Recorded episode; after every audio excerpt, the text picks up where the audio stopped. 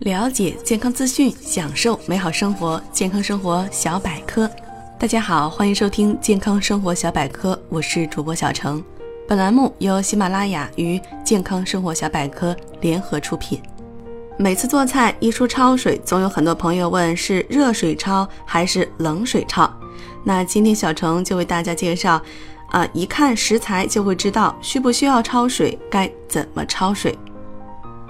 焯水的作用是除去原料中的腥味、苦涩味等异味，或者是加深某些菜肴的色泽，或者是使某些原料定型，或者是为实现多种原料的成熟一致而对某些原料进行预熟处理，或者是为了缩短菜肴的正式烹调时间等等。那冷水锅焯水。将原料与冷水同时放入锅内煮一下，叫做冷锅焯水，适用于体积大、含有苦味、涩味的根茎类植物性原料，如根茎类蔬菜中的竹笋、土豆、萝卜、山药等。这些原料中所含的苦涩味物质有一个较慢的转化过程，只有在冷水锅中，随水温的增加而逐渐消除。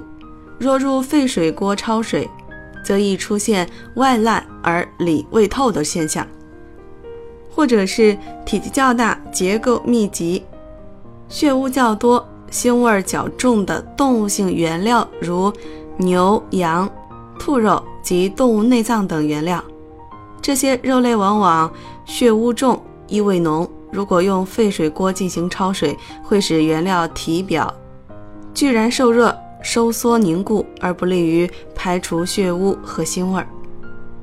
冷水锅焯水应掌握以下关键：一、锅内的加水量不宜过多，以淹没原料为度；二、在逐渐加热过程中，必须对原料勤翻动，以使原料受热均匀，达到焯水的目的。沸水锅焯水。将水烧沸后，再投入原料煮一下的方法叫做沸水锅焯水，适用于蔬菜中的叶、花、嫩茎类原料和块小质嫩、腥味少的动物性原料，如蔬菜中的菠菜、青笋、油菜等。用沸水锅焯水能保持这些原料的质地脆嫩、色泽鲜艳。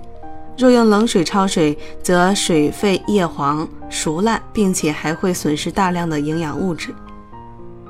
鱼类、贝类和切成小块的稚嫩、腥味少的动物性原料，入沸水锅中稍加煮沸，就可去除血污和异味，并可保持其鲜嫩。若把这些原料改用冷水锅焯水，一是容易使其老化，二是二是原料容易失去鲜味儿。三是易破碎。